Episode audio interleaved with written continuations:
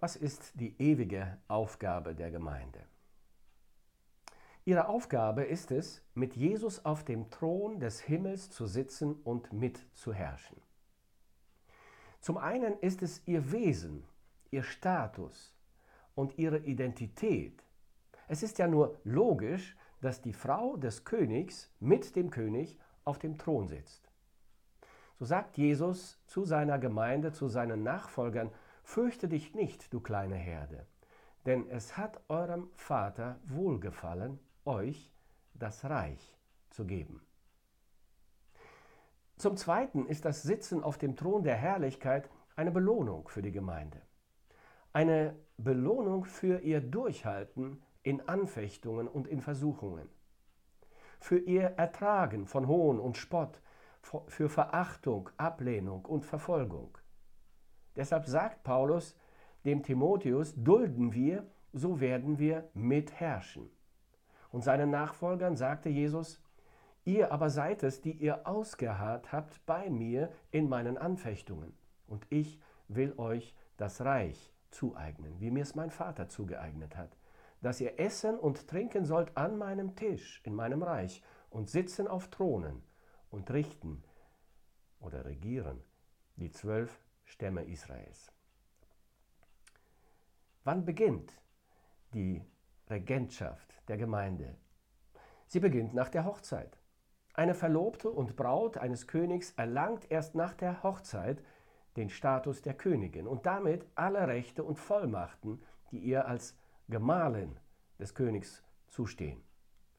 Der zentrale und wichtigste Termin auf Gottes Terminkalender ist eben die Hochzeit seines Sohnes mit seiner Braut der Gemeinde, die Hochzeit des Lammes. Und diese Hochzeit, das haben wir bereits besprochen, findet im Himmel statt. Im Palast Gottes nach der Entrückung und nach der Vollendung der Gemeinde. Diese Hochzeit ist das höchste Fest, das das Universum jemals gesehen hat. Die Vorbereitungen für dieses Fest laufen im Himmel. Sie laufen seit der Himmelfahrt des Sohnes Gottes. Er ist der Herr und er ist der König des Himmels. Wir lesen in der Offenbarung Kapitel 19 ab Vers 6 und ich hörte etwas wie eine Stimme einer großen Schar und wie eine Stimme großer Wasser und wie eine Stimme starker Donner, die sprachen Halleluja, denn der Herr unser Gott, der Allmächtige, hat das Reich eingenommen. Lasst uns freuen und fröhlich sein und ihm die Ehre geben, denn die Hochzeit des Lammes ist gekommen und seine Braut hat sich bereitet. Wie wird ihre Regentschaft aussehen? Zum einen bedeutet Regentschaft, dass sie richterliche Macht erhält. Jesus Christus ist der Richter der Welt.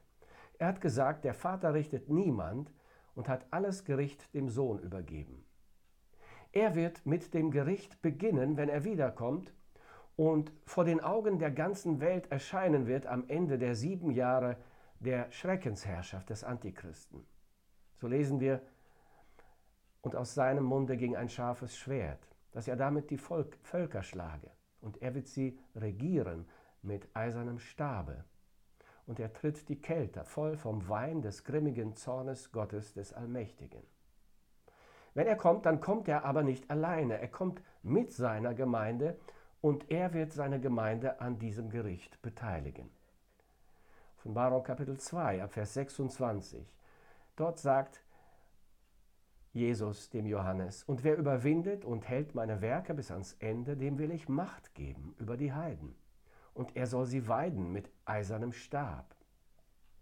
Und wie die Gefäße eines Töpfers soll er sie zerschmeißen, wie auch ich Macht empfangen habe von meinem Vater, und ich will ihm geben den Morgenstern. Jesus teilt also seine richterliche Macht und Autorität mit seiner Gemeinde. Nicht nur die gottlosen Menschen sollen von der Gemeinde gerichtet werden, sondern auch die gefallenen Engel, die sich dem Satan angeschlossen haben. Im 1. Korintherbrief Kapitel 6 ab Vers 2 sagt Paulus, wisst ihr nicht, dass die Heiligen die Welt richten werden? Wenn nun die Welt von euch gerichtet werden soll, seid ihr dann nicht gut genug, geringe Sachen zu richten? Wisst ihr nicht, dass wir über die Engel richten werden? Wie viel mehr über Dinge des täglichen Lebens? seinen ersten Jüngern hat Jesus im Hinblick auf die richterliche Tätigkeit eine sehr klare und konkrete Zusage gemacht. In Matthäus 19 lesen wir ab Vers 27, da fing Petrus an und sprach zu ihm, siehe, wir haben alles verlassen und sind dir nachgefolgt. Was wird uns dafür gegeben? Jesus aber sprach zu ihnen, wahrlich ich sage euch, ihr, die ihr mir nachgefolgt seid, werdet bei der Wiedergeburt, wenn der Menschensohn sitzen wird, auf dem Thron seiner Herrlichkeit auch sitzen, auf zwölf Thronen und richten oder mitregieren die zwölf Stämme Israels. Die Regentschaft der Gemeinde ist von Jesus in allen Facetten und Einzelheiten geplant. Und er selbst wird sie dazu mit Vollmacht ausstatten und dazu befähigen.